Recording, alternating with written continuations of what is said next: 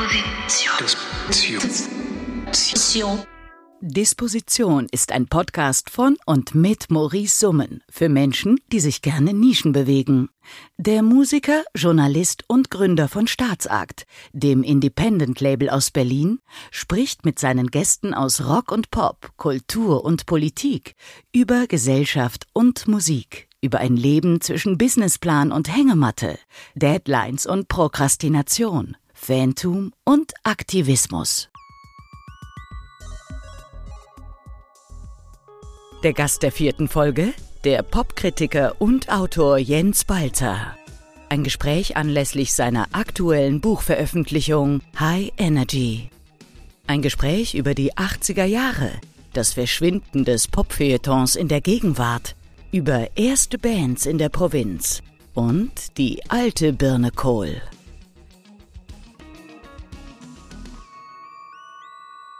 Lieber Jens, ich freue mich sehr, dass du hier äh, zu Gast im Podcast bist bei mir. Es ist mir auch eine überaus große Freude, lieber Maurice. Man, man, man sieht sich ja sonst so selten. Ja, das habe ich mir auch gedacht. Ja. Deswegen machst du einfach mal einen Podcast, damit genau, die Leute mal wieder wir zusammenkommen. die Leute hier einfach rein, genau.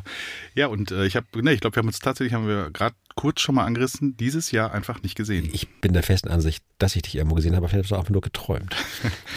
Aber äh, ich habe äh, dann mit äh, äh, viel Begeisterung dein Buch gelesen. Das höre ich gerne. Ja, äh, High Energy, ich möchte mal High Fidelity sagen. Ja. Aber nein, High Energy. Ketzerische Frage gleich zu Anfang. Wenn die 80er Jahre, das ist ja ein Buch über die 80er Jahre, High Energy waren, was, wo sind wir dann heute gelandet? Was, was, auf was für einer Geschwindigkeitsstufe? Ja, ist natürlich alles noch viel schlimmer als früher. Ne? Aber ich meine, das, das, das Phänomen ist ja, wenn man dann, wenn man, wenn man Nostalgie für die 80er empfindet, was ja viele tun, gerade ich meine so, ich darf ja du sagen, also wir sind in, in unserem Alter, wir sind ja ungefähr gleich alt, ne? also wenn man dann in den 80ern so pubertiert hat, dann denkt man ja heute, war, war doch schön damals, ne? Also war alles viel langsamer. Es gab noch Schallplattenläden, wo man hinging, die Telefone hatten Wählscheiben, man war nicht rund um die Uhr erreichbar, es gab nur drei Fernsehprogramme mit dem Sendeschluss. Das war alles total gemütlich. Wenn man sich dann aber mal nochmal in die 80er zurückversenkt, gerade am Anfang des Jahrzehnts wimmelt es vor auch philosophischen Schriften. Paul Virilio, Philosoph damals, irgendwie so Rasender Stillstand. rasender Stillstand oder der Erfinder der sogenannten Dromologie, also der, der Geschwindigkeitslehre. Also dann, dann Was besagt die Dromologie? dass das gesamte menschliche Dasein und die gesamte menschliche Geschichte sich als unaufhörliche Steigerung der Geschwindigkeit rekonstruieren lässt. Dass man, wenn man den, wenn man den Menschen verstehen will, dass, den, dass das aus seinem Umgang mit, sein, sein Umgang mit, mit Tempo oder das, das, das Tempo seines, seines Lebens erklären muss. Und das war natürlich aus dem Gefühl heraus, dass ja, das alles so wahnsinnig schnell geworden ist. Und natürlich kann man auch, wenn man sicher Musik aus den frühen 80ern hört, also man hört dann, sagen wir mal, so, so, tatsächlich so ein High-Energy-Stück und vergleicht das dann mit so, einer, mit so einem gemütlichen Philly-Sound-Disco-Stück aus den frühen 70ern oder auch nur so einer, so einer ne, Giorgio Moroder, Donna Summer-Nummer, wo man dann, wo es dann so zwölf Minuten irgendwie so das, das rep repetitiv so vor sich hin pluckert und dann hat man dann tatsächlich irgendwie, keine Ahnung, Pat, irgendeine Patrick Cowley-Produktion von den frühen 80ern so. Das ist schon echt ein extremer Unterschied. Aber natürlich ist es im Nachhinein, im Nachhinein macht es so einen ganz gemütlichen Eindruck. Also heute sind wir dann wahrscheinlich Ich finde das im Hip-Hop auch, im Hip-Hop ist es auch sehr. Ja, voll. Äh, ne, man höre dann, ich, äh, ich, ich kann mich noch daran erinnern, in den 90ern gab es mal von Cookies äh, Dr. Octagon. Ja. Äh, und das war in den 90ern wirklich der irreste Shit, den man sich so vorstellen konnte. Wenn man sich das heute anhört, ist das wirklich, ähm, das ist, ja, weiß nicht, was ist das? Sehr gemütlich auch. Ja, genau. Ja, also das war damals wirklich richtig, äh, wie gesagt, wir haben immer so schön gesagt, Next Plateau. Ja, Und man hat natürlich, sicher, man- wenn, wenn man dann mal, so, so, so einen Punkrock oder einen Post-Punk-Song dann vergleicht mit einer, mit einer Yes-Platte von 71 oder, oder, oder auch mit einer, mit einer Ken-Platte von 71, da hatte dort einfach noch sehr viel Zeit, irgendwie so die Dinge sich so entwickeln zu lassen. Und das war schon, also das gab doch schon eine deutliche Steigerung. Du bist ja Autor und äh, wenn du schreibst sozusagen, versuchst du dann beim Schreiben ähm, dann die Zeit ein wenig, also ein bisschen Tempo rauszunehmen. Ist das für dich so eine Art Prozess, um vielleicht, also durch die Bewusstwerdung der Prozesse, die du aufschreibst, beobachtest, durchdenkst, ist das eine Art von das Entschleunigung? Mhm. Ich würde es, glaube ich, weniger als Entschleunigung beschreiben, sondern mir so äh, den, den Versuch, so eine, vielleicht so eine Vogelperspektive einzunehmen. Äh, Für eine oder auf eine Zeit, in der man ja selber doch irgendwie mit dabei gewesen ist, aber eben nur in einem bestimmten Segment und unter bestimmten Umständen. Also beide in den 80ern gerade schon sagte, groß geworden, aber ich in einem Dorf in der Lüneburger Heide, denn man kriegt jetzt, hat jetzt auch nicht wirklich alles mitgekriegt von dem, was in den 80ern geil war. Also um das to say the least. Aber man kann ja trotzdem versuchen, sich zu überlegen, wie ist, ist das, was man so mitgekriegt hat und sei es nur, dass man so der, der, der Widerspruch der damaligen Existenz ging abends dann irgendwie versucht, nach Hamburg zu kommen, so ab seit ich 16 war mit 85, um dann in irgendwelche, wo ging man denn so hin, in Alien Sex Fiend Konzerte zu gehen oder zu The Cure in den Stadtpark oder dann gab es auch mal die ersten Sonic Youth Touren vor halb leerem Haus, so das war so. So und dann saß man aber am Abend drauf, weil wir hatten ja auch nur ein Wohnzimmer, da stand der Fernseher und wenn die Eltern Schwarzwaldklinik guckten, dann guckten das alle zusammen, weil wir hatten ja nichts. So. Genau, man hatte, man, man war äh, sowohl äh, im Narrativ Alien Sex Fiend Richtig. wie auch Schwarzwaldklinik. Wie auch Schwarzwaldklinik und der und die das der der Versuch oder der Reiz für mich beim Schreiben des Buches war der, der Versuch rauszufinden, was jetzt irgendwie Alien Sex Fiend mit Dr. Brinkmann zu tun hat oder ob es da nicht vielleicht mehr Parallelen gibt, als einem auf, so zunächst in, in den Blick kommen. Ähm, sind dir Parallelen zwischen, äh, welche Parallelen gibt es da? Ich meine, ähm, wir, können ja vielleicht mal für die Leute, die, die äh, jetzt zuhören mögen, vielleicht die 80er gar nicht so miterlebt haben, beziehungsweise vielleicht gar nicht so intensiv miterlebt haben wie wir. Was war das denn eigentlich für eine Zeit, die 80er Jahre dann? Aus deiner, aus deiner Sicht, wie hast du es erlebt? Nee, die 80er fing an, na oder sagen wir mal anders. Ich, ich hatte ja vorher ein Buch über die 70er geschrieben, so und im Vergleich zu den 70ern fällt erstmal auf, die 70er waren so das, äh, ähm, das Jahrzehnt, in dem die wiederum die Utopien der 60er so in, in das, was man so Bürgerrechtsbewegung, Civil Rights Movement äh, nennt und übersetzt worden sind und dann so langsam irgendwie in die, äh, in die Gesellschaft sickerten, aber dann noch so sehr, sehr subkulturell blieb in der Regel. Ne? Kinderläden, antiautoritäre Erziehung. Das verließ in den 70ern ja doch eigentlich die, die urbanen Zentren eher nicht. Ähm, und in den 80ern wurden dann bestimmte Sachen, die aus den 70ern kommen, also allein sowas wie sexuelle Emanzipation, neue, neue Souveränität von Frauen, sowohl im Privatleben als auch im Berufsleben etc. Also das wurde, das gelangte in die gesellschaftliche Mitte. Das ist, glaube ich, so ein ganz zentraler, ganz zentraler Punkt in den 80ern. Und zwar so weit, dass man Sachen, die man vielleicht Anfang der 70er nur in Problemfilmen gesehen hätte, sogenannten Problemfilmen damals dann plötzlich auch in der Schwarzwaldklinik thematisiert wurden. Patchwork-Familien, Scheidungen, Kinder, die nicht wissen, wo sie hingehören, etc. Also so selbst Vergewaltigungen. Also das, das, war plötzlich mitten, in, mitten im äh, Haupt, Hauptabendprogramm Fernsehen. Das finde ich ganz interessant. Aber dann hat man ja im Prinzip, das, ich finde, das zeigst du auch in dem Buch sehr, sehr gut auf. Eigentlich hat man ja im Prinzip gesehen zwei starke Strömungen. Man hat einmal eben diese, äh, wenn man so möchte, progressiven, emanzipatorischen Strömungen, ja. die eben aus den 60ern, 70ern kommen.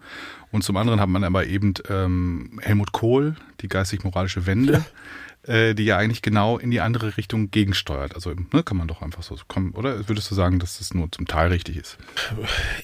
Auf den ersten Blick ist das natürlich ein Widerspruch. Je, je näher man drauf guckt, desto oder je, je näher man ranzoomt, desto komplizierter werden die Sachen. Das ist ja das Schöne. Also nachher rein klar, man hat, also sicher, ich war 82, 13, als der Dicke, wie wir ihn damals nannten, etwas wenig später die, die, die Birne, Birne. Mit, mit der Wortschöpfung von, von Hans Traxler aus der, aus der Titanic, also, ne, Birne zum, oder was, Ludwig Put? Ich will nichts falsch erzählen. Also einer, einer, ja, auf jeden Fall, genau, die Birne. Genau, die Birne war, das war natürlich völlig klar, dass das war, das war die falsche Seite, man, man selber stand auf der anderen, also man ordnete sich ja früh schon dann irgendwie auch den, den Grünen zu und der Anti-AKW-Bewegung bei uns in, in der Lüneburger Heide um die Ecke, Brockdorf. Die älteren Schüler, die dann nach Hause zurückkehrten vom, von den Demonstrationen, erzählten dann, wie die Helikopter über ihnen, ihnen über die Köpfe flogen und mit die, die Wasserwerfer, also wie bei Apocalypse Now von, von Coppola. Also das war schon wirklich dramatische Szenen. Von daher, das war alles völlig klar. Mhm. Und natürlich war, mm, aber auf der anderen Seite ist es so, wenn man zurückguckt, äh, wen, wen Kohl eigentlich abgelöst hat, also in entscheidenden Fragen, die uns heute bis, die uns bis heute umtreiben, also sagen wir mal sowas wie Ökologie oder auch Migrationspolitik, war, war Helmut Schmidt und war die SPD-FDP-Koalition um keinen Deut progressiver als Kohl. Also, das, also die, die, die, Durchsetzung der, der Atomkraft in Deutschland haben wir 1A Helmut Schmidt zu verdanken, also der SPD. Die, äh, den, die, den, den NATO-Doppelbeschluss, die Umsetzung haben wir Helmut Schmidt zu verdanken.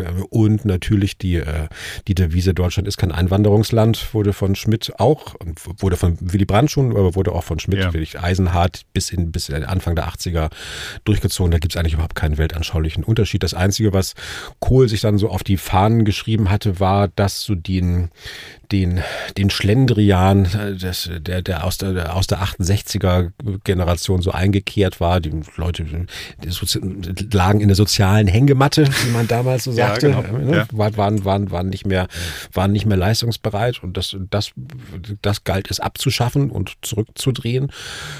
Und das, darum wäre auch äh, Helmut Schmidt nicht herumgekommen, seien wir ehrlich, weil sich äh, Anfang, Anfang der 80er, Ende der 70er Jahre im, im Zuge der, äh, des, auch des, des, des Umbaus des Kapitalismus und der, der Wirtschaftskrise mit dem Niedergang der klassischen Schwerindustrie und der Verlagerung in die damals sogenannte dritte Welt, äh, der, der wesentlicher Teile der, äh, der, der primären Produktion, äh, äh, baute sich das ganze Wirtschaftssystem so um, dass das Sozialsystem in der Form, wie man das aus den 70er hatte, nicht aufrechterhalten. Die Programme Programme wurden quasi eingefordert, ne? Also wenn man so möchte, ja. wurden, waren das alles Programme, die von der, ja auch von der Industrie und ihren, und ihren Denkern eingefordert wurde äh, kein Schlendrian mehr Leute wieder in die Arbeit zwingen. Ne? Ja, und dann, und dann war es aber eben auch so, dass das, was sich dann so äh, wirtschaftlich, sozial, historisch in, in den 80ern entwickelt, also das, der Umbau zur Dienstleistungsgesellschaft. In den USA waren das dann die Yuppies, die zum ersten Mal zum Begriff wurden. Das hat in Deutschland ein bisschen länger gedauert, aber es gab dann schon dann auch so der, weiß nicht, wenn wir uns mal so an, an den Film Männer erinnern, da wurde dann so der, mhm. der, der Werbegrafiker oder der Marketing-Heini mhm. zum neuen Ideal des irgendwie aufregenden Mannes. Ne? So, das, also das, so Soft Skills. Soft Skills. Ne? Also die, die, Zahl der Steuerberater hat sich in den 80ern, ich glaube, verzehnfacht in Westdeutschland. Also so, so Jobs wurden dann plötzlich, äh, wurden dann plötzlich interessant. Und mit, mit, dem, mit dem Umbau zur, zur, zur Dienstleistungsgesellschaft und mit der Verschiebung in den tertiären Sektor war natürlich ganz automatisch das, was man, also was Kohl am Anfang des Jahrzehnts irgendwie noch so unter Gelächter von links als, als mehr Leistungsbereitschaft eingefordert hatte, diffundierte ganz selbstverständlich dann plötzlich in Schichten, die sich selber als links oder wie man heute sagen würde, Kulturlinks oder Lifestyle-Links ne, so betrachten mhm. würden. Also die Yuppies hielten sich ja nicht für rechts. Ne? Nee. Und, und, die, nee. und die Teilnehmer der neuen Dienstleistungsgesellschaft hielten sich auch nicht für rechts, aber die waren nee. schon der Meinung, dass man das sein Schicksal in die eigenen Hände nimmt. So, und das, das, das ist aber auch dann der, der beste Weg ist, um bisher marginalisierte Gruppen, wie zum Beispiel Frauen oder eben auch Migranten und Migrantinnen, dann äh, zum, zum Erfolg zu bringen. Es gab ja dann damals auch diesen in den 80er Jahren, was ich ja auch eine sehr faszinierende Form der Popmusik finde, eben dieser Second Order Pop, also wenn man ja. halt von ABC ähm, vor allen Dingen aber auch von Heaven 17. Richtig. Eben ähm, dieses äh, quasi trojanische, wenn man so möchte, also wirklich äh, diese Yuppie-Dresscodes äh, und ja. all das komplett zu erfüllen, auch eine unfassbare High-End-Produktion, ja. also das alles, ja. das alles einzufordern, mitzumachen, aber sich gleichzeitig. We don't ähm, need that fashion groove thing. I mean, ganz, genau. ganz klar zu positionieren. Ja, genau, also. genau. Aber das zeugt, zeugt eigentlich schon von äh, enormen Fähigkeit, unglaubliche Widersprüche auszuhalten, oder? Kann man sagen. Ja, da war aber auch bei vielen Musikern und Musikern, gerade in Großbritannien, wo du ja die, deine Beispiele Beispiele gerade herkamen, waren, waren diese Fähigkeiten auch irgendwie stärker ausgebildet als in großen Teilen Westdeutschlands. Also ich kann mich noch erinnern, wie ich irgendwie, war das gewesen?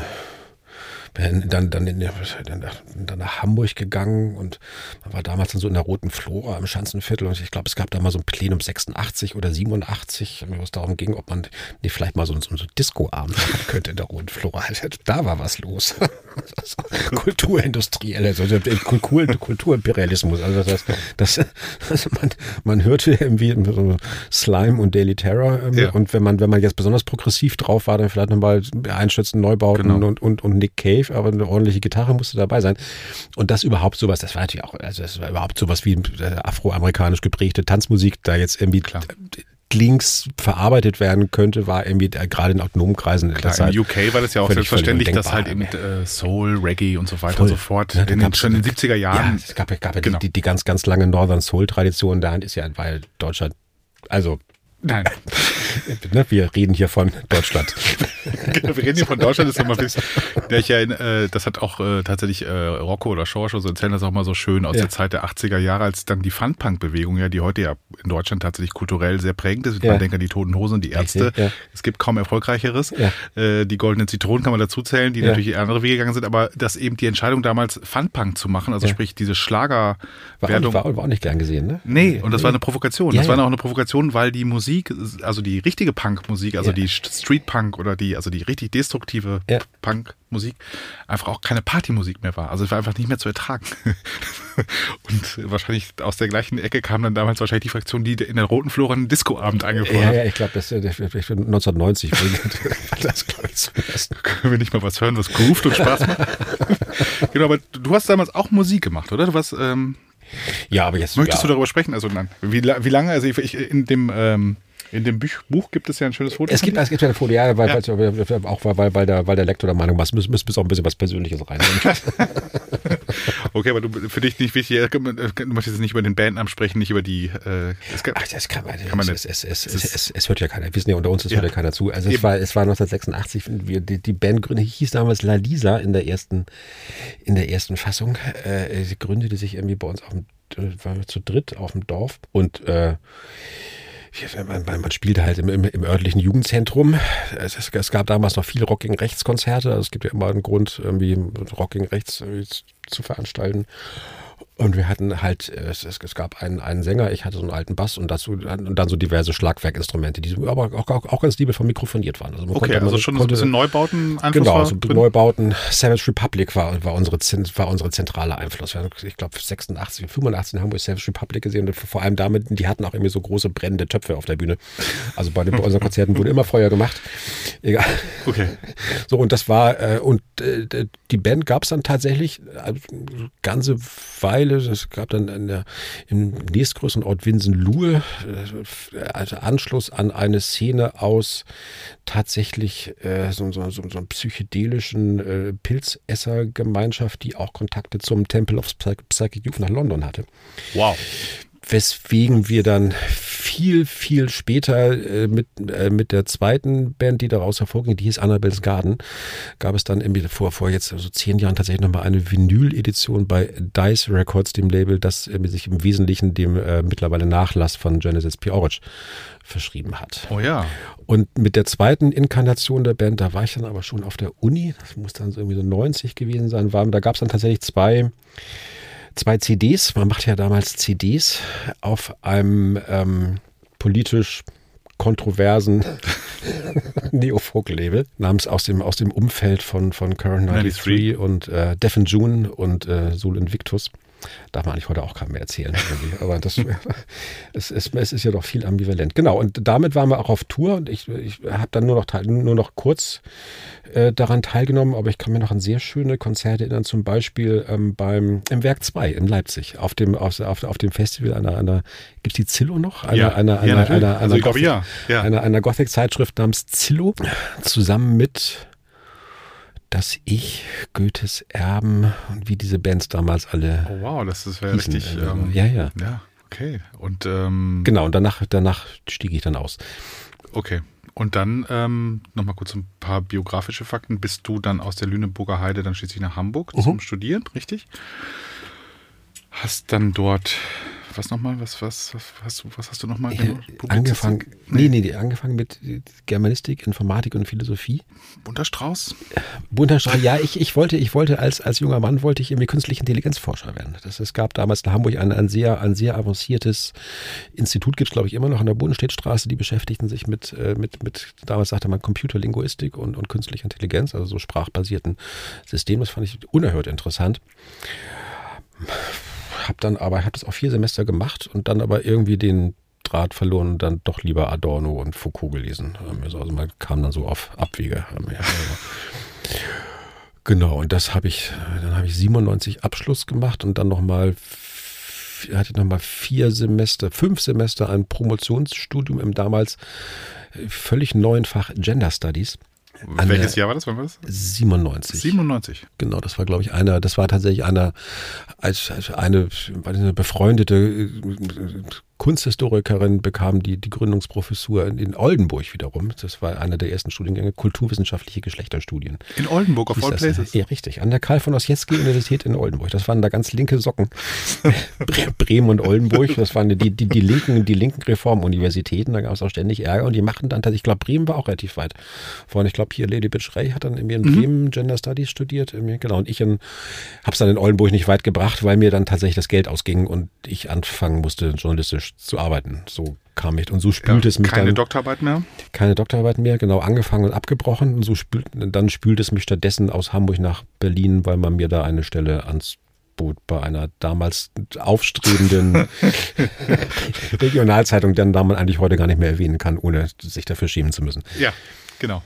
Ist, das war das dann die, äh, aufstrebende Regionalzeitung, über die wir uns dann damals auch kennengelernt haben? Äh, Richtig. Richtig, ne? Richtig. Genau. Also, golden, goldene Zeiten Das des, goldene Zeiten. äh, goldene Zeiten des Popfeuilletons, ohne, Ja. ohne, ohne mich jetzt selber loben zu wollen. Nee, aber das war, das sehen ja, glaube ich, für viele. Wie siehst du das heutzutage mit dem, ich meine, gibt es das überhaupt noch, das, gibt es überhaupt noch ein Popfilter? Würdest du das, also ich meine, ich habe das Gefühl, ehrlich Ich habe da, gesagt, ich hab nicht da, so ich hab da tatsächlich gerade, wir können ja sagen, die Zeitung hieß Berliner Ja. Zeitung. Ja. also das, also man, man kann das. Man kann- findet auch noch den einen oder anderen Text, glaube ich, bei der des Recherche. Es, äh, es, es gibt wirklich, es gibt ich, tatsächlich, wenn ich, wenn ich mal schlecht drauf bin, lese ich mir alte Interviews von Maurice Summen in der Berliner Zeitung durch. Maurice Summen spricht mit den Amigos, ist ungelogen, also die Hälfte der Zeit wird er von den Amigos beschimpft, ist es? bis er ihnen dann aber erklärt, wie er den letzten Verriss gemeint hat und dass das gar nicht, gar nicht böse ist, wenn er sagt, dass sie keine Molltonarten kennen. Ja, vor allem keine Mollton hat, wenn sie über äh, Kindesmissbrauch. Richtig. Es- Ja, also das, aber am Ende kommen die dann doch so überein. Das ist vielleicht ganz großartig. Also, das, also ich kann, irgendwann, irgendwann müssen wir doch, Ja, das- irgendwann müssen wir noch mal so ein, so ein Band mit den schönsten der Aber das Gute war ja, dass du das ja damals alles so schön wohl durchgewunken hast. Das hatte ja dann irgendwann halt auch ein äh, echt sehr, sehr tolles Level. Ja, nicht nur meine Texte, auch dann von Leuten wie Johannes von Weizsäcker oder Herrn Seliger oder Tobi Müller oder oder Mhm. Ja. oder oder Schneider. Brücker und so, Ja. und so weiter. Ja. Genau. Ja. Da war ja eine richtig ähm, äh, agile, ein richtig agiles äh, Team äh, immer nachts hier unterwegs. Ja. Und Genau, ähm, wir gingen, wir, wir gingen nachts immer raus. Ich, ich habe tatsächlich gerade vor ein paar Tagen mit, mit Roland Osnitzky, dem Fotografen, mit dem ich dann auch, auch fast 20 Jahre unterwegs war und auch fast 20 Jahre, ich würde fast sagen, jeden zweiten oder dritten Abend in irgendwelchen Clubs oder Seelen stand, um irgendwelche Konzerte zu, zu besprechen und er, er zu fotografieren und geschaut. Nee, das gibt's nicht mehr. nee, Es, das gibt's nicht mehr. Also die, die Berliner Zeitung ist, hat sich ja gerade selber zerstört. Die Taz hat ihren, ihren, ihren Kulturteil in ihren Berlin-Kulturteil abgestellt. Ich habe wirklich, ich bin, ich muss jetzt mal sagen, ich war seit, seit 1988 Taz-Abonnent und ich habe wirklich durch alle, ich habe ich hab's durch, ich hab's durch alle Höhen und Tiefen mitgemacht. Ich habe irgendwie, als sie Wiglaf Droste rausgeekelt haben, ich habe irgendwie diese komische Polizeikolumne auch noch durchgewunken irgendwie. Aber jetzt, wo sie den Berlin-Kulturteil abgestellt haben, jetzt ist echt Ja, Schluss. ne? irgendwie. Ja, finde ich auch. Und ich finde das, das ist wirklich, das ist Schwierig. wirklich fantal. Also wenn wir kurz drüber reden wollen, weil mich, mich, hat, mich, sehr, sehr mich, hat, mich hat das wirklich in letzter Zeit äh, wirklich umgetrieben, weil zum einen ist es das, was ich da bei der Berliner Zeitung fast 20 Jahre gemacht habe, wo, von dem ich wirklich, also das war auch am Anfang wirklich mühsam, das durchzukriegen, weil ich kam in Feuilleton, da waren vor allem Leute aus der aus der FAZ und äh, so, so, so, so ein paar so ein paar aus der früheren, also aus, aus den alten Ostzeiten der Ja. Berliner Zeitung noch. Ja. Aber es war schon klar, dass das Feuilleton da irgendwie hochkulturell Eichenholz-Feuilleton sich eigentlich dann eher so an, an FAZ-Standards orientiert. Das heißt, es gab, ich glaube, fünf TheaterredakteurInnen, drei für Opern und bildende äh, und, und äh, wie sagt man hier, klassische Musik. Ja. Und, und dann kam ich zum ersten Mal überhaupt, irgendwie, also, also ich habe nur so eine halbe Stelle am Anfang, um die Popmusik zu kommen, so klar, wie die, wie die Gewichte da lagen. Und ich habe äh, tatsächlich irgendwie auch, auch äh, wirklich mit langen, dicken, langen Bohren, dicker Bretter äh, das geschafft, glaube ich, da diesen, diesen Popmusik, dieses Popmusikfeuilleton zu etablieren. Und ähm, genau, das hat mich 15 Jahre meines Lebens gekostet und jetzt ist äh, nicht, jetzt, jetzt, jetzt, jetzt gucke ich, jetzt, jetzt gucke ich mir die Zeitung an, denke so, das kann doch nicht wahr sein. Also, es ist einfach verschwunden, ne? Und, das, und es ist irgendwie, genau, die, die, die Taz hat das gerade eingestellt, es ist verschwunden, der Tagesspiegel. Ich glaube, ich trete keinem dazu nahe, zu sagen, das hat, interessiert die auch nicht so richtig.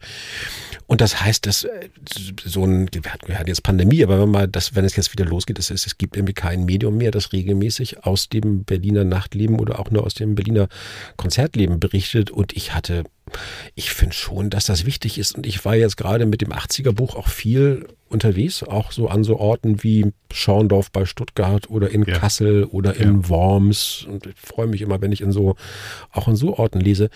Und egal, wo man hinkommt, aber alle erzählen das Gleiche.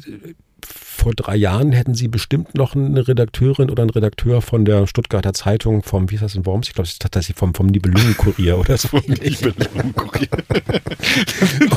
oder in, in, in Kassel von der hessischen Allgemeinen, Mein- glaube ich. Ne? Also ja. irgendwie da gehabt, aber das ist halt jetzt und tatsächlich alles, bei, bei ein oder zwei Gelegenheiten, also hessische Allgemeine war da, also jetzt, aber tatsächlich sind äh, äh, fast landesweit in, in allen Regionalzeitungen die Kulturberichterstattung eingestellt. Und da äh, ja, am Anfang immer noch gesagt, so wäre gut, ich meine, ich habe, ja, meine Zeitung gibt's nicht mehr in der, in der satisfaktionsfähigen Form, aber zumindest die Taz gibt's noch. Und jetzt hat selbst die Taz damit aufgehört. Und das hat mir schon nochmal ohne, also wirklich wehgetan. Also weil tatsächlich, also auch, auch journalistisch wehgetan, weil ähm, großer Teil der Bedeutung der Taz ja auch in diesem, immer in diesem, in Berlin, in diesem Berlin Kulturteil gelegen hat. Das war der frischeste, also große Figuren wie der viel zu früh verstorbene Harald Fricke ja. haben da wirklich unglaublich tolle Texte geschrieben über, über die Stadt und über das Leben in der Stadt und über die Kultur in der Stadt. Und das ist, finde ich, auch die, die Aufgabe, die so eine Zeitung haben sollte. Und wenn man sich davon verabschiedet, ist das finde ich, ein Teil des Konkurses des, der, der Kulturberichterstattung in so einer Zeitung. Und es ist natürlich auch, das ärgert mich in dem Fall fast noch mehr, es ist, es ist eben auch unsolidarisch gegenüber Kulturschaffenden, weil es natürlich trägt natürlich auch zur, zur, zur Sichtbarkeit von, sagen wir, nicht vom Mainstream gepamperten ja. Kulturschaffenden da, wenn sie dann wenigstens in so einer Regionalzeitung in einer halbwegs kompetenten Weise vorkommen. Deswegen sind wir auch immer, immer abwechselnd in den Mehrzweckhalle am Ostbahnhof gegangen und dann noch wieder in irgendeinen Quatsch im West Germany vor 30 Leuten. Ja, genau. ne? Also genau. das war, das war, also mir war das in der Berlin-Zeitung immer gleich. Es war, es war klar, es musste beides gemacht werden, weil man Feuilleton halt nur, ne, also sich die Leute, die dann zu Helene Fischer Konzerten geht, mit Glück dann auch dafür interessiert, was im West Germany passiert, auch wenn sie selbst, wenn sie genau. selber niemals, niemals hingehen würden. So. Genau. so, aber das, und dass man da halt beides macht und das, aber gerade für, äh, äh für Kulturwissenschaft, äh, Kulturschaffende auf der Underground-Seite, das Gefühl, auch so aus dem Feedback, das ich damals hatte, immer, immer extrem wichtig war, wenn sie irgendwie ja, stattfanden in der Berichterstattung. Jetzt, und jetzt gibt es einfach niemanden mehr. Das ist schon sad. Das ist sad, finde ja. ich nämlich auch, genau. Ja. Und äh, die, die Bilderwelt allein bei Insta und so weiter und so fort ähm, ist halt kein würdiger Ersatz dafür, nee. leider. Nee. Das sind zwar dann auch zum Teil, ja, keine Ahnung, anregende Bilder, sage ich jetzt mal. Ja.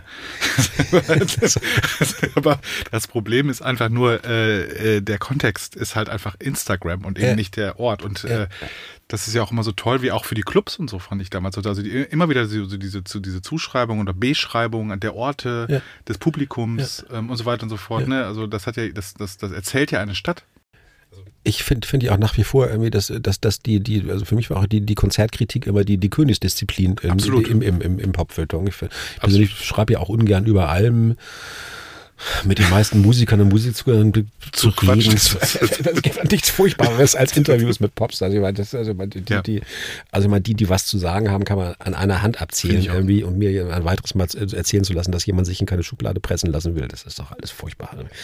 Also von daher ist es ja eigentlich, macht es ja eigentlich auch, macht ja auch viel mehr Spaß über, über Konzerte schreiben, weil man da eben auch mehr sieht. Ja. Und dass das in dem Moment, wo das halt irgendwie als, wo es dafür keine Medien gibt, finde ich das aber auch entsprechend das gesamte Popfeuilleton verflacht ist. Wie heißt der Podcast hier eigentlich? Kulturpessimismus, ne? genau, nee, der heißt Disposition. genau, äh, ja, eben genau. Die, die Fragen ja. der Veranlagung, aber ja. auch der Planbarkeiten, Planung und so weiter und so fort. Ich bin ja, also du bist ja äh, hier äh, der erste Gast tatsächlich, der nicht äh, musizierend auf dem Label Staatsakt ist. Also ja. ich versuche ja hier so eine Art Mischform zu finden. Also zum einen eben Gespräche natürlich mit MusikerInnen auf unserem Label, die durchaus was zu sagen haben, ja. aber eben das auch so ein bisschen auszuweiten.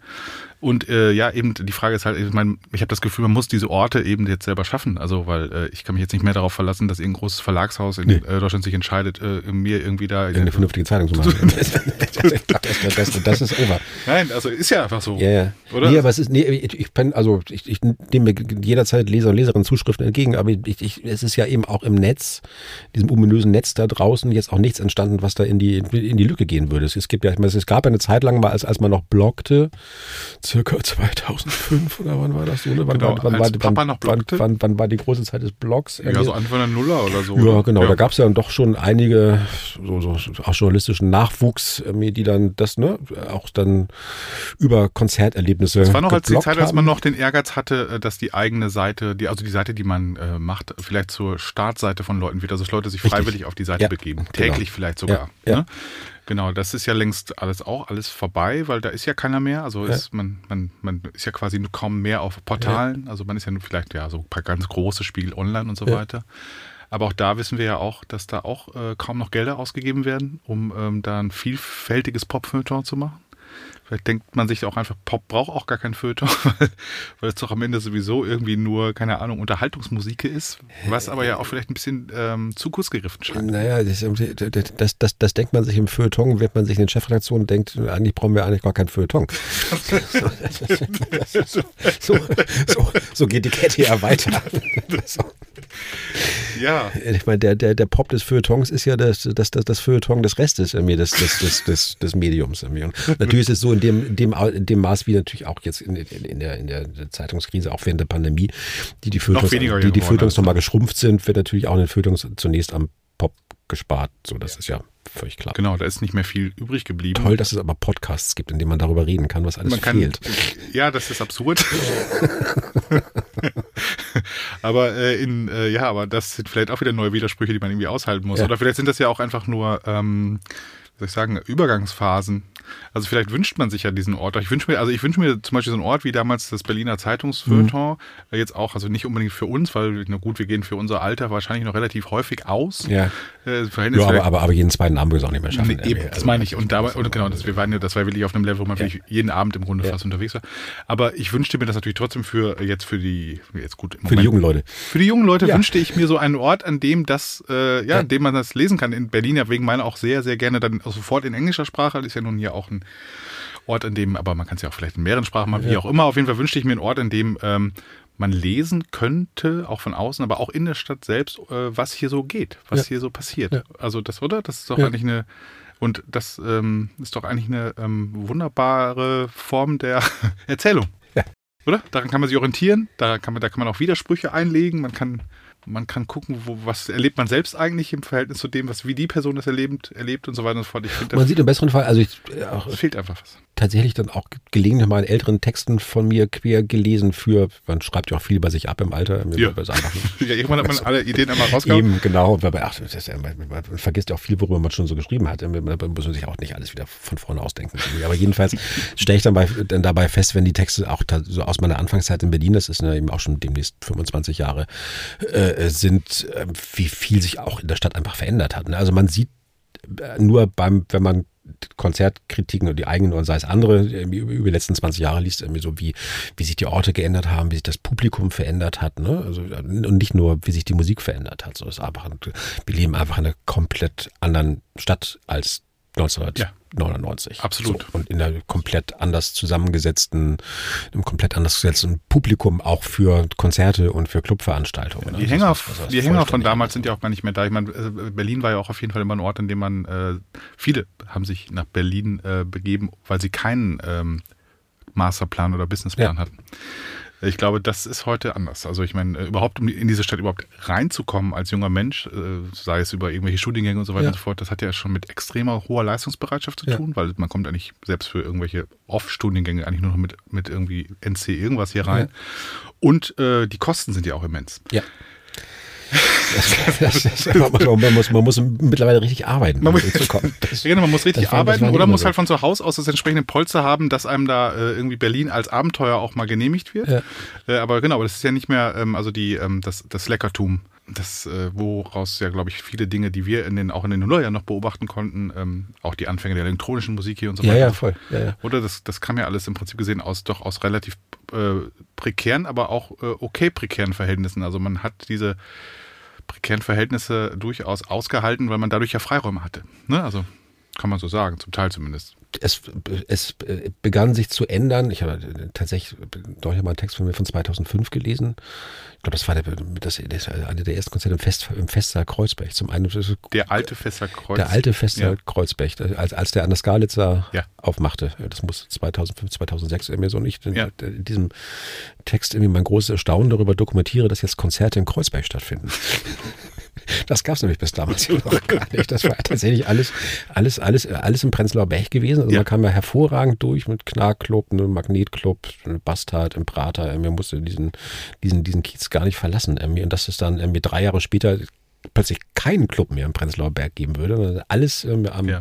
auf der anderen Seite war. Und tatsächlich, ich weiß auch, wir damals mit dem Fotografen durch dieses Kreuzberg gefahren sind. Wo, wo sind wir hier eigentlich? Warst du schon mal an der Skalitzer Straße? Ja normalerweise, wenn man, wenn man so ausging, kann man, kann man da nie hin. Also, Nee, ist richtig. und, und große Überraschung dann auch 2005, das plötzlich um einen herum alle Englisch sprachen. Das, das war ja tatsächlich auch nicht immer, das vergisst man auch, das war ja auch nicht immer so. Ne? Das ist ja auch eine Entwicklung, diese, diese Gentrifizierung durch Zuzug gerade von so, sagen wir mal, nennen wir sie mal englischsprachige Luxusmigranten, die dann irgendwie ja. begann. Irgendwie das, das beginnt ja 2005 erst. Und wie, wie das die Stadt verändern würde, hat, das hat man damals ja überhaupt nicht abgesehen. Das waren ein paar, ja. so ein paar, paar lustige Hänger, so, ne, wie damals hier Paul und Fitz, die das, die das West Germany gemacht haben, ne, die, die beiden lustigen Iren. Ja. Äh, äh und dann auch so von einem Club zum nächsten und dann auch wirklich von der Hand in den Mund gelebt haben. Aber es kam dann natürlich doch auch relativ zügig dann schon die, die zweite Welle an, an agilen äh, äh Luxus-Expats, die dann anfingen, in Startups zu arbeiten. Genau. Und ähm, denkst du dann manchmal darüber nach, ähm, hier dich nochmal, also Berlin zu verlassen, weil du dir denkst, ach, das, das muss ich mir erst nicht mehr geben, ich brauche eh nur noch meine Ruhe. Oder, oder, oder findest du da noch äh, Spannendes drin und dran? Könntest du dir, ähm, also hättest, keine Ahnung, möchtest du da, hast du das Gefühl, dass du da an einem, an einem Impuls bist, der, der, der, wo man nah dran sein möchte, weil es, weil, weil es ja, weil da so viel von ausgeht. Ich muss halt mal zurückfragen, wie geht das dir denn? Weil ich finde das, ich finde das voll schwer zu sagen gerade, weil diese Pandemie so viel verändert hat. Ne? Also hättest du mich vor zwei Jahren gefragt, hätte ich gesagt, so, we will never stop living that way. Ja. So, und ist selbstverständlich irgendwie auch, da, da, war ich ja auch schon 50, aber auch immer noch also ins, ins Berghain gegangen und in so viele Konzerte wie möglich und aufs Festival. Dadurch, dass das jetzt so plötzlich so diese, diese, diese Vollbremsung genommen hat und man gar nicht so genau weiß, wann das jetzt wieder so richtig losgeht geht. Also zwischendurch war ich auch schon so weit, so weit zu sagen, was, was soll ich in der Stadt, wenn alles, was einem hier Spaß macht, verboten ist. Ja. Und dann kann man auch gleich rausziehen aufs Land. Mittlerweile würde ich denken, es ist natürlich, man braucht irgendeine Art von Input und Impuls. Also ich, ich habe auch so Fantasien, mich auf eine einsame Insel zurückzuziehen und noch dicke, dicke Bücher über die deutsche Romantik zu schreiben. Aber ich glaube, so sind wir nicht wirklich gepoolt. Ne? Nee, glaube ich auch nicht. Irgendwie, und ich könnte auch nicht, das ist glaube ich auch eine Generationenfrage, ich finde es auch irgendwie wahnsinnig langweilig, alle Informationen nur aus dem Internet zu beziehen. Also das ja, du bist gar, du hast gar keine sozialen Medien-Accounts äh, nee, oder so. Nee, ne? Nee. Nichts, ne? Nee, ich habe einen Instagram-Account, aber nur um zu stalken. Okay, aber du bist nicht aktiv, ne? Aber, Nein. aber du bist, nee, aber, nee. Nee. Nee. So, nee. Nee. Du? Bist du? Ja, labelbedingt natürlich. Also labelbedingt bin ich da überall. Aber, aber stellst du lustige Katzenbilder raus und kommentierst in Twitter, in, in, in Twitter-Kommentaren die es, Tagespolitik? Nein, es gibt schon mal launige Twitter-Kommentare, aber wenige. Äh, also die, die, die, die Frequenz, die man da haben muss, die, die kann ich gar nicht. Also das geht gar nicht. Also muss ja eine unglaubliche Frequenz haben an, an Output, um da aufzufallen. Und du musst dich ja auch in alle Diskurse einmischen, du musst ja überall deinen Senf dazu geben und so weiter. Und ähm, das ist ja fast ein, also ich frage mich auch manchmal, wie die, aber gut, junge Leute haben auch natürlich die Zeit und äh, keine Ahnung, nee, interessiert mich jetzt auch nicht so. Äh, ich finde Berlin auf jeden Fall nochmal zu der Frage zurück ja. auch immer noch spannend. Ich bin auch immer, wenn ich mal auf Tour bin äh, in, äh, in Deutschland, in anderen Städten, fällt mir immer wieder auf, dass ich dann doch Berlin äh, dann doch irgendwie immer noch die, äh, die lebenswerteste Stadt für mich persönlich finde habe natürlich auch mal ein bisschen Angst, klar, Gentrifizierungsprozesse, beziehungsweise man weiß auch nicht so genau, was passiert in dem Haus, in dem man wohnt mhm. und so weiter und so fort. Wie sind da die Besitzverhältnisse? Mhm. Das ist ja auch alles nur so mittelmäßig abgesichert. Mhm. Klar gibt es dann plötzlich irgendwie, sagt man, ja, hier ist Milieuschutz, aber am Ende bedeutet das vielleicht auch nur, dass einem zu irgendeinem total unpassenden Zeitpunkt äh, der Wohnungskauf angeboten wird und man das Geld dann sowieso nicht hat. Oder keine Ahnung wie sind die Erben der aktuellen Hausbesitzer ja, ja. und so weiter. Du weißt, was ich meine. Und, äh, ähm, und äh, ich habe jetzt nicht das Gefühl, dass, ähm, dass ich jetzt in den nächsten verbleibenden 20 Jahren äh, kohlemäßig noch richtig zulegen werde. Meinst du nicht? Ist die, wird so Podcast nicht wahnsinnig gut bezahlt? Habe ich gehört. Wenn Werbung geschaltet wird. Wenn Werbung geschaltet wird. Wenn Werbung wird. geschaltet wird. Wenn, wenn sich Werbepartner finden lassen, hm. dann wird es natürlich interessant. Das war eigentlich mein Masterplan. Der Masterplan war eigentlich, ich mache quasi Werbung für Platten, die auf dem Label Staatsakt herauskommen, ja. führe Gespräche mit den KünstlerInnen zu den Platten, ja. was ja im Prinzip auch eine Art Werbegespräch ist. Dann aber andere Firmen sozusagen finanzieren dann mit äh, ihrer Werbung meine Werbung für so, weißt du? Also ja. das fand ich irgendwie. Und jetzt, jetzt, jetzt, jetzt reden wir darüber, dass früher alles besser war. Ich weiß, ich, ich weiß nicht, ob das für Reklamequoten gerade so richtig attraktiv ist. Ja, wir verkaufen ja auch so ein bisschen gerade noch dein Buch. So, stimmt, stimmt. Damit haben wir mal angefangen. Ne? Das habe ich völlig vergessen. Nein, nein, also, schnell zurück zum Buch. Also zu, zurück zur High Energy. Nicht hier so ein äh, lowes Geplänkel, sondern zurück zu, zu High Energy. Ähm, findest du eigentlich diese Dekaden, äh, du bist ja, äh, du hast ja schon zwei Dekaden, Pop-Dekaden-Bücher, einmal die 70er und einmal ja. die 80er dir vorgenommen. Äh, ich gehe stark davon aus, ich hoffe auch, viele Menschen hoffen das, nicht nur ich, dass die 90er folgen werden. Ja, ja, die machen wir dann ja, noch. Ja. Äh, dann, dann, dann ist Schluss. dann reicht's. genau, dann kommt sowieso nur noch Twitter äh, und Co. Nee, ähm, aber ähm, findest du diese, äh, ist die, also ich meine, wenn man es dann liest, äh, dann findet man ja dann doch immer, dass diese Dekaden-Einteilung ähm, ja irgendwie dann doch sinnhaft ist. Oder ist es einfach nur, oder ist es einfach ein beliebiger Zeitabschnitt? Ja, man, kann, man, man, man, kann ja prinzipiell alles passend machen, aber ja. Ja, aber irgendwie ja schon so ein bisschen dann doch, es, oder? Es, es, ja, es, es kommt einfach aus dem, ne, schon so ein bisschen aus der, aus der Pop-Perspektive die Geschichte zu beschreiben. Ne? Man sagt so, wir haben ja in den, in den 70s war das so, in den 80ern war das so. Also man, man hat ja mit diese Dekadenanteilung in der Literatur gibt's das ja, man, man würde jetzt ja keine Literaturgeschichte der doch gab es jetzt, glaube ich, doch gerade, ne? Von Helmut Böttiger, Literatur der 70er. Ja. Also mittlerweile ist das da so rein reingelaufen, ja. irgendwie, aber das war jetzt schon eine Einteilung, die eher äh, aus, aus dem, aus dem Popkulturellen kam. Ich finde das erstmal gut, weil es klar macht, es geht hier um einen überschaubaren Zeitraum, der eigentlich relativ willkürlich gesetzt ist.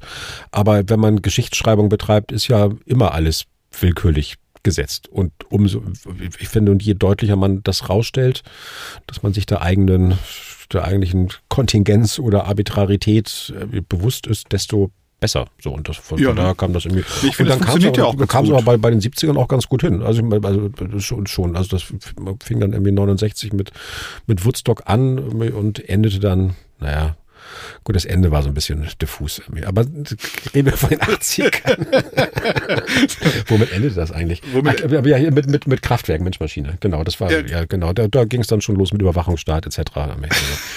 nee, und die, äh, genau, die 80er fangen, das kann man in Deutschland, in, vor allem in Westdeutschland relativ äh, gut machen. Also ne, Januar 80, Gründungsparteitag der Grünen in Karlsruhe, 81 Bonner Hofgarten, Demonstration gegen den, gegen den NATO-Doppelbeschluss und das Wettrüsten. So, und das, also das ist so der, da geht das so los. Also, und endet dann natürlich mit dem, äh, mit dem Mauerfall in November 89. Also insofern hat man da ganz, gut, ganz, ganz gut, also jetzt zumindest für so, ne, für so das kleine westdeutsche Kontinuum. Und natürlich, wenn man das dann weit äh, ausweitet, also 79 äh, kommt Thatcher an die Macht, dann, dann Reagan, dann Kohl. Also man hat in diese, diese konservative Wende in der, in der Politik, aber dann eben auch den, äh, zumindest in Deutschland, den, den Aufschwung der, der Ökologiebewegung. Also die Grünen, die dann 83 ins Parlament einziehen, reden sprachen wir schon über die großen äh, Anti-AKW-Demonstrationen. Das, das, das, macht, das macht dann schon relativ Sinn. Schon relativ,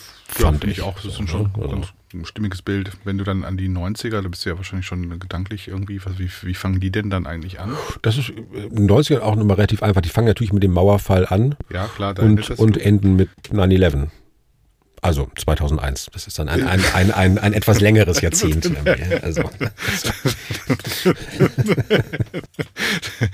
ja, sehr gut. Aber das ist doch, äh, ja, irgendwie, ähm, ich finde das. Äh, Und sie fangen eben nicht nur, also es gibt natürlich an auch, das ist auch einer, einer der, der, der, der Stränge, die in, in, in dem 90er Buch eine Rolle spielen werden. Das was ich im, im, am Ende des 80er Buchs eigentlich auch noch andeuten wollte. Dazu kam es irgendwie nicht mehr, aber es beginnt natürlich 89 auch mit der Fatwa gegen, gegen Salman Rushdie. Also das ist mhm. das zum ersten Mal, dass der politische Islam international sein, sein, sein hässliches Haupt erhebt. Und das führt dann bekanntlich zu, zu 9-11. Das heißt, es ist auch eine 90er sind eben auch eine auch ein Jahrzehnt, wo plötzlich Religion wieder eine Rolle zu spielen beginnt und auch andere Institutionen, die man eigentlich zumindest bei uns im Westen verdrängt hatte, sowas wie National, Nation, Nationalstaat, also das ist irgendwie der, ne, also das, das, dieses, dieses schreckliche gesamtdeutsche, wir sind wieder wer in den 90ern, mir die, die Pogrome in, in, in, in Rostock, ne, also, das, also genau. genau, also der ganze, ja.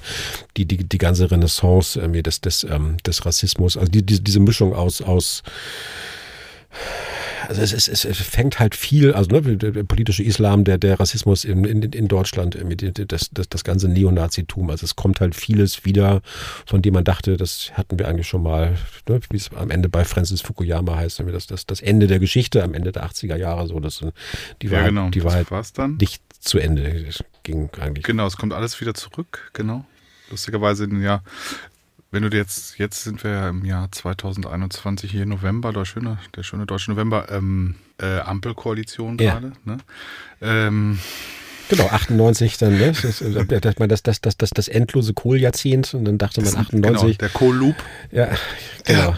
ja. wir dachten ja, wir dachten ja 89, wir, wir, wir wären den los im nächsten Jahr, ne? Und dann Und dann haben die Ossis ihn gewählt. Das habe ich dem bis heute nicht verziehen. ja, aber genau, aber wenn, ähm, ja, äh, schlussendlich ähm, sind ja jetzt im Prinzip, wenn wir nochmal über die, äh, die, die, die Yuppies aus den 80ern Ja. und so weiter und so fort, jetzt sind ja quasi die Yuppies, also in Form der, ähm, der FDP, äh, sind dann, äh, wobei natürlich gewisserweise die ähm, Grünen vielleicht auch schon teilweise Yuppie-eske Züge durchaus haben, kann man sagen. Jetzt ist das ja sozusagen, es hat es ja nochmal so eine, so eine Transformation. Also diese, die sind ja jetzt alle gar nicht mehr so klar zu unterscheiden voneinander. ja, richtig. Ja. Weißt du, also es ist jetzt Ja, so, ja. deswegen ist das ja auch so lustig, dass das dann ausgerechnet Ampel heißt und das gehört nicht alles zusammen oder auch nicht. Unterschiedliche Farbabstufung. Äh, ja, ähm, Ich hatte aber bei der, bei der, bei der FDP, also jetzt bei den Wahlen, das, das, das totale Déjà-vu, was mir nämlich nicht klar war, als ich, als ich das äh, anfing mit dem 80er-Buch bei den Recherchen, war das bei dieser Wahl 83, äh, also Kohl, ne, Minderheitsvotum, dann Mhm. mit 82 Ja. im Kanzler gewonnen, dann 83 bestätigt irgendwie und dann die Grünen mit, mit 5, schlag mich tot, 6 Prozent, glaube ich, in den, in den Bundestag eingezogen. Gerade mal so knapp eben, aber natürlich, wenn man jetzt vergleicht mit die- diese riesigen Bilder von der Bonner Hofgarten-Demo und die, ne, und die Anti-AKW-Demonstration, wo man ja leicht auf, auf, auf das Gefühl haben kann, so eine ganze, ganze Gesellschaft steht auf genau, gegen militärisch-industriellen Komplex. das sind plötzlich, das, sind, das, ist, das ist plötzlich ein, was weiß ich, ein Viertel der Gesellschaft Richtig, oder so. ja, Genau. aber nein, waren 5,6 Prozent. Und über 40 Prozent der Estwähler und Estwählerinnen haben CDU-CSU gewählt. 1983. Also die 18- bis 24-Jährigen haben fast, es, es gab fast eine absolute Mehrheit für, für Helmut Kohl. Das wird im Rückblick auf dieses Jahrzehnt gerne übersehen, dass nämlich die, also gar nicht so die, ne, was wir immer heute so denken, so die, die Punks und die Postpunks und die Ökos, ähm, das war nicht die beherrschende Jugendkultur, sondern die beherrschende Jugendkultur, waren die Popper. Also, einige, einige von denen haben sich offensiver dargestellt. Ähm, Andere waren aber nur insgeheim der Meinung, dass das doch eigentlich mit, mit Kohl ganz gut läuft und haben natürlich auch darauf gehofft, dass der die, die, die, die Wirtschaftskrise, die man damals dann irgendwie so dem, dem, dem, der unfähigen Wirtschaftspolitik von, von, von Helmut Schmidt in, in die Schuhe schob, dass der die Wirtschaftskrise schon lösen wird, wenn er so ein paar Sozialleistungen abbaut und das BAföG kürzt und Genau. was damals so gemacht Popper waren dann ja, da kam ja dann auch dann doch relativ schnell irgendwann, ich sag jetzt mal, Thomas Gottschalk zum Beispiel, oder? Ist das auch, äh, kommt der dann auch schon ins Bild? Ins Bild Ja, aber? Thomas Gottschalk mit seiner Pudelfrisur, so richtig Popper war der nicht, oder? Naja, aber er Also hat der- der- Sprach, die Sprache, also er hat die Sprache der, ähm, der, der Popper, der jungen Leute sozusagen doch in die, in die, also auch über, erstmal übers Radio, aber dann auch später auch über seine Er hat ersten. doch, er hat doch einen, einen der ersten deutschsprachigen Hip-Hop-Tracks aufgenommen, oder? Du kennst ihn natürlich. Ja. aber es, äh, äh, genau, aber heute Popper, wie ist es mit, um die, wie würdest du sagen, ich meine, ähm, wir, wir, wir sagen ja zum einen, glaub, redet man ja immer gerne, dass ja, wir sind alles so unfassbar super divers und wir sind quasi, es gibt un, un, unendlich viele Genres und Sub, Subgenres und so weiter und so fort, aber wie ist es denn, um, und ich kann mich daran erinnern, in, den- in den Nullerjahren haben wir alle nach dem Popstar geschrien, der Popstar ist tot, solche äh. Diskurse Ja. gab es. Ja. Äh, dann kam plötzlich, glaube ich, äh, als erstes Lady Gaga wieder um die Ecke. Da hatte man das Gefühl, es geht vielleicht doch wieder Nee, Popstar. Gaga war so ein bisschen, nö, es gab, es gab dann ja schon, wir hatten dann ja unsere eigenen Popstars, ne? Also ich meine, wir hatten dann hier, wie, äh, Gott, man vergisst ja auch viel im Alter von den Libertines, wie hieß er nochmal? Ach so, ja, hier, Herr Do- Dorothy. Ja, Äh, Pete, Pete Doherty, genau. Der, der, der, der, der, Typ, der nie, auf, der, der, der, nie nie auf, der, nie auftauchte, auch auftauchte bei den Konzerten. Genau, weil er immer Also, vollkommen zugedröhnt war. Richtig, und, und, wie er den Flieger verpasst hatte. Irgendwie. Gut, aber das war für, äh, genau, differenzierst du noch zwischen Pop und Rockstar, weil das für mich ein Achso, das Rockstar. war, verstehe, gut. Amy Winehouse, ja gut, aber das ist dann, ja, Ja, zählt, zählt auch nicht. zählt auch Lady nicht. Gaga, gut. Ja. Ja, ich, ich, Popper, also ich, der ich, Popper-Begriff. Ich, ich, ich verstehe, was du meinst. Ist der Hipster der Popper? Also wenn äh, heute man redet ja dann doch lieber vom Hipster heutzutage, ne, wenn man an Neukölln denkt oder so. Sind das alles Popper? Ist das, ist das ein Popper-Update? Ich bin gar nicht sicher. Die, die Frage ist, wa- was, worin bestand das Wesen des Poppers?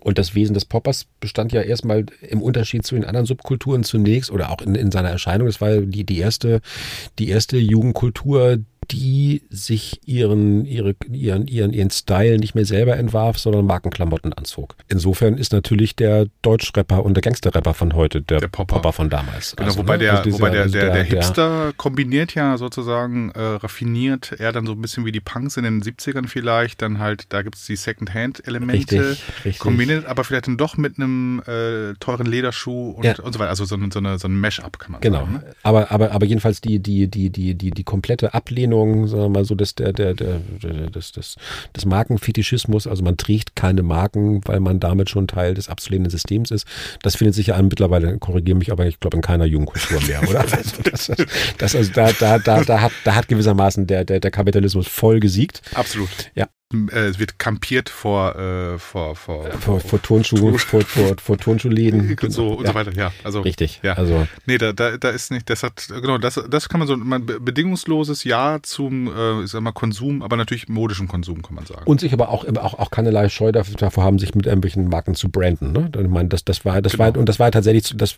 das, das fing ja mit den Poppern an.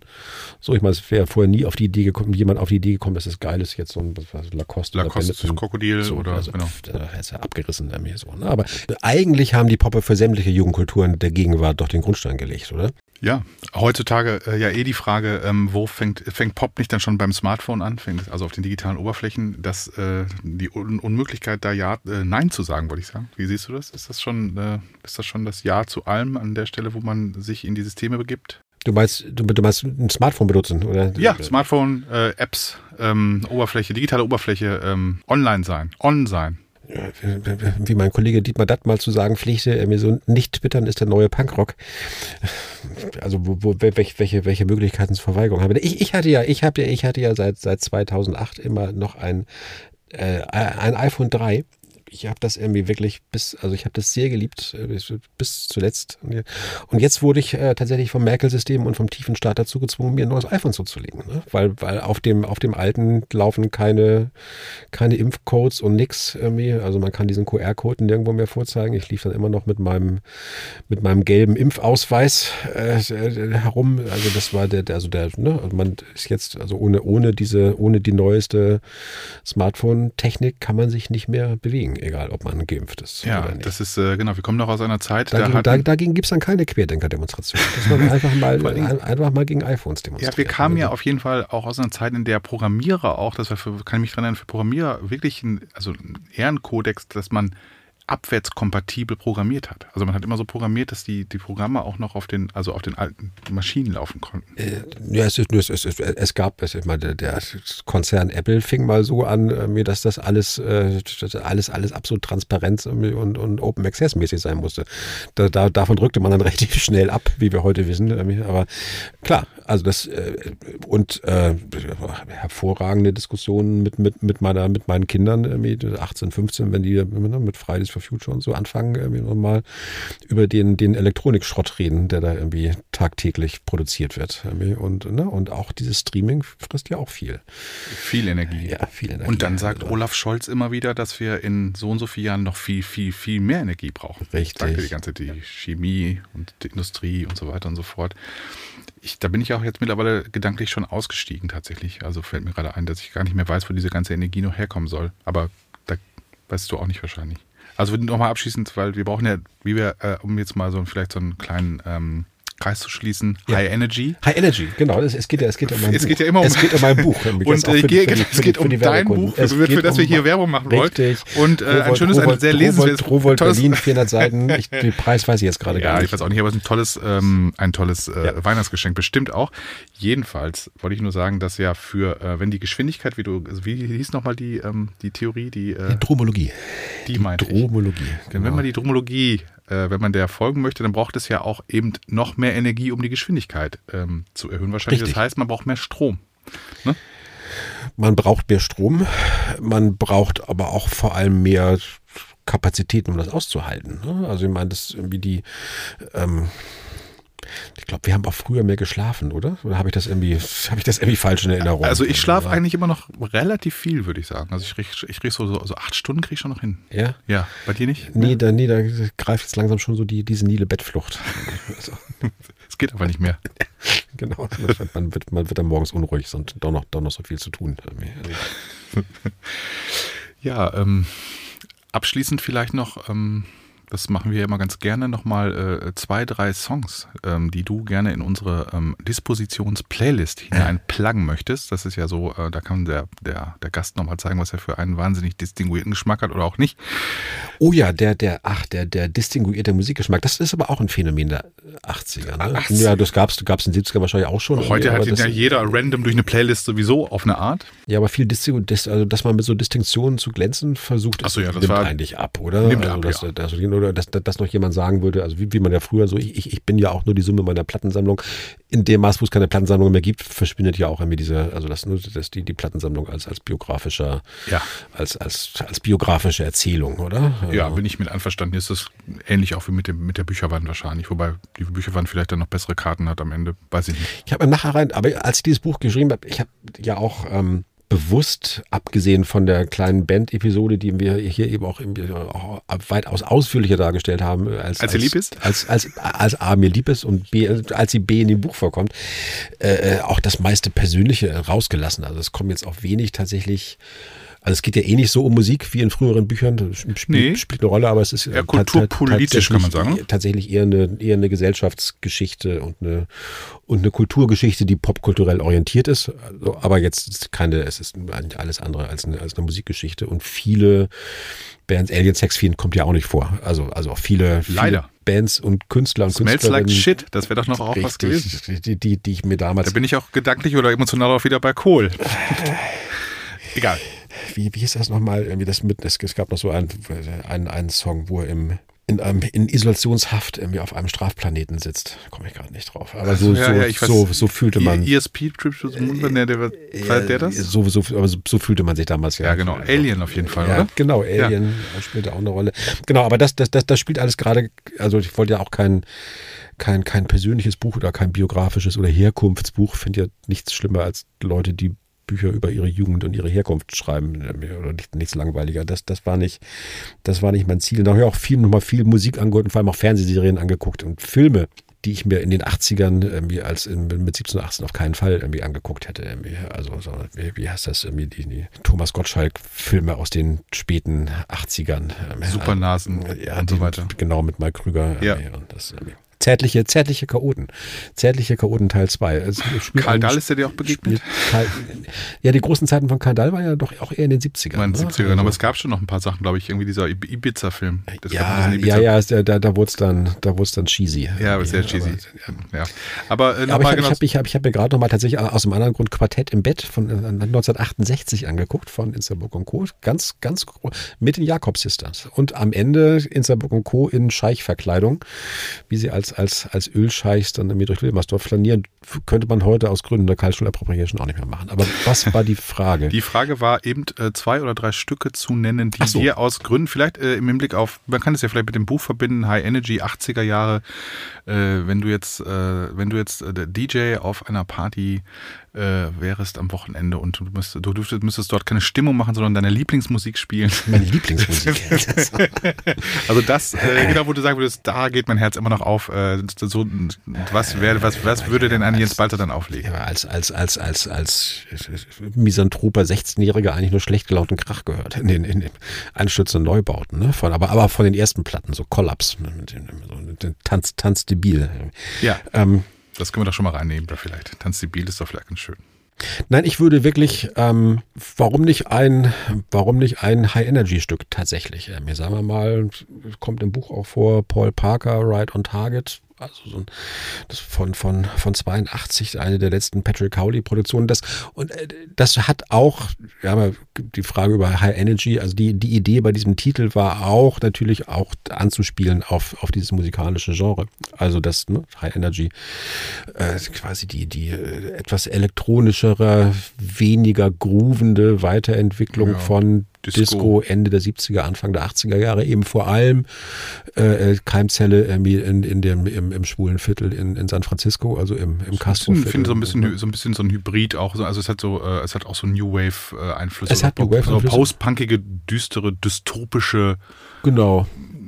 Strukturen oder oder oder für, wie soll man sagen Konturen die aber dann irgendwie trotzdem in natürlich in einem lebensbejahenden Disco Party Ja, das, aber es hat, hat eben auch irgendwie diesen, diesen Rhythmus, der irgendwie wirklich nur auf die Eins orientiert ist. Ne? Also Das, das ist ja nochmal der Unterschied zu, zu Disco. Also wenn man das und der dadurch auch einfach nochmal eine andere Energie ver, verströmt verbreiten soll. Ne? Also wir haben dann irgendwie das, das diffundiert dann irgendwie nach, nach, nach Europa, dann über, über New Order zum Beispiel, die sich das dann irgendwie in, in New York anhören. Aber natürlich sind auch diese klassischen Trevor Horn-Produktionen, Frankie Goes to Hollywood, ne? also Two Tribes, mit diesem Stampfrhythmus irgendwie oder Relax. Ja. Irgendwie so. Das ist dann schon ja. noch irgendwie dann äh, High Energy orientiert. Also wirklich eine, eine ganz zentrale. Also im Grunde das Bam, Bam, Bam. Genau, Bam, ne? ne? So. Aber schon, schon auch eine, eine der, auch wenn man das jetzt vielleicht so mit den prägenden Künstlern der Frühphase gar nicht mehr so in Verbindung bringt, aber schon auch so ein der Sound, der die 80er wesentlich mitbestimmt hat und dann auch ähm, in Mitte der 80er in der Hitparadenmusik und auch wirklich so diesen, diesen sehr energetischen Gesamteindruck irgendwie erweckt irgendwie. und aber eben auch gemacht von Leuten, die am Ende des Jahrzehnts fast alle tot waren. So, das, und das ist natürlich auch die große, wirklich, da spielt AIDS dann auch eine Rolle und so weiter. Genau, also die, die, also die, die äh, an, an ähm, wie man am Anfang sagt, ne, an, an GRID, an der Gay-Related Immune Deficiency erkranken, ähm, bis man dann wusste, oder an der, an der schwulen Pest, wie es dann in Deutschland im Spiegel heißt, irgendwie auch so unfassbar, was man da, also so für die, wie, wie, wie, wie ist die Formulierung im Spiegel, für die Schwulen hat der Herr immer eine Peitsche bereit. So, in diesem Fall war es dann irgendwie AIDS. Ähm, und das tatsächlich, das, das, das, das gehört, gehört auch natürlich auch, auch zur Tragik dieses Jahrzehnts, dass irgendwie also eine, also natürlich auch eine der großen Bedrohungen die man in der Zeit hatte. Und das ist in, nach, nachfolgenden Generationen eigentlich fast völlig vergessen. Also welche, welche Rolle AIDS und die Bedrohung von, von Sexualität spielt und wie sich das ausgewirkt hat auf, gerade wenn man, wenn man als junger Mensch gerade so seine eigene Sexualität entdeckte, also was das für Auswirkungen hat und wie, wie stark sich das von den 70ern unterschieden hat, wo man dachte, irgendwie so, mit die Welt gehört uns, wir können jetzt alle drauf losvögeln und Spaß haben und so. Das war völlige, völlige Gegenteil in den 80ern. Und das, das war auch der Versuch mit dem Titel, diese Ambivalenz Ambivalenz zu fassen. Ne? Also in, in High Energy steckt eben auch eine ganz große Katastrophe mit drin verborgen. So. Also von daher, ja. sagen wir mal, ja. irg irgendwas von Patrick Cowley, irgendeine Produktion von Cowley, meinetwegen auch irgendwas von Sylvester oder Paul Parker, je nachdem, was sich da auf Spotify so findet. Oder anderen Portalen, oder genau. Anderen, oder anderen. Da können wir noch mal, äh, gleich nochmal ein paar Vorschläge äh, durchsprechen. Ja, ansonsten, ähm, die Zeit ist begrenzt. Ähm, wir müssen auch schon wieder los. Wir müssen weiter. weiter, weiter, weiter. Geschwindigkeit aufnehmen wieder. Ne? Was machst du denn heute Abend noch? Äh, ich werde gleich für meine Familie ähm, äh, äh, vegetarische Burger braten. Oh. Beansburger. Beansburger. Ja. Sehr schön. Genau. Und du gehst gleich noch? Ich gehe gleich ins Schillertheater, wo meine gute Freundin Gail Tafts jetzt nach mal wieder, ach, nach diversen Versuchen und dann ging es ja doch weiter mit der Pandemie, ihr Programm wieder da wieder aufnimmt. Gibt es eigentlich dieses Jahr noch eine Ausgabe von dem, ähm, wie heißt der noch, Popsalon? Ist es Popsalon? Nee, ja, wir sind tatsächlich gerade wieder gestartet. Ja, das mit einem, mit einem, mit einem, mit einem Wund, also das irgendwie für das der Popsalon im Deutschen Theater, ne? ja. Werbeblock. Ja, genau, nochmal Werbeblock. Äh, eigentlich einmal im Monat, kuratiert von meinem Kollegen Tobi Müller und mir, laden wir in die Baderkammerspiele des Deutschen Theaters. Genau, die nächste Veranstaltung musikalische Gäste ein und die nächste Veranstaltung ist am jetzt muss ich lügen, Dienstag, den, ich glaube, 21. Dezember. Mhm. Da feiern wir nämlich ein bisschen verspätet, weil wegen dieser Pandemie zehn Jahre Jubiläum. Wir machen zehn Jahre Popsalon im Deutschen Theater. Schon im Deutschen Theater, wirklich? Nee, wir haben in der Volksbühne angefangen. Ja, wollte ich gerade sagen, das war ja, jetzt, das, jetzt, das jetzt, jetzt, jetzt, mal nicht, jetzt, jetzt mal nicht pingelig werden. Wir haben, wir haben da jetzt Jubiläum, wenn wir das Jubiläum feiern, dann ist das Jubiläum. Nein, wir haben tatsächlich okay. irgendwie angefangen im Februar 2011 im Roten Salon der Volksbühne in Berlin. Ja. Dieses Jubiläum fiel jetzt aus, weil wegen Corona. Ja. Okay, und da ist dann aber zehn Jahre Popsalon. Zehn Jahre Popsalon mit einem kleinen ja. Rückblick und Gästen, eine, eine KritikerInnen-Runde, Aida Bagernejat, Julia Friese und Andreas Bochholte. Und dann wird, äh, gibt es einen ganz großen Rückblick, zehn Jahre oder ist es? Nö, so es, gibt, so es, gibt ein, es, es, gibt ein, es gibt einen kurzen Rückblick und dann werden wir nochmal, weil wir dieses Jahr auch selten zusammengekommen waren, also das ist jetzt das zweite Mal in diesem Jahr, mhm. nochmal für möglichst, möglichst konzentriert dieses popmusikalische Jahr Revue passieren lassen. Sehr schön.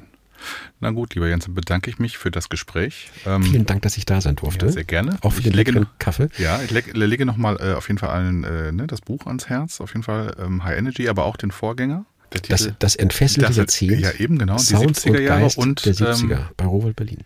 Und äh, freue mich schon äh, sehr auf äh, die 90er Jahre aus dem Hause Balzer. Vielen Dank. Dankeschön. Tschüss. Disposition, der Staatsakt-Podcast mit Maurice Summen. Abonniere ihn und liebe ihn. Der Gast der nächsten Folge? Girl Woman. Die Bielefelder Elektropop-Musikerin hat soeben bei Staatsakt ihr erstes Album herausgebracht. Das große Ganze.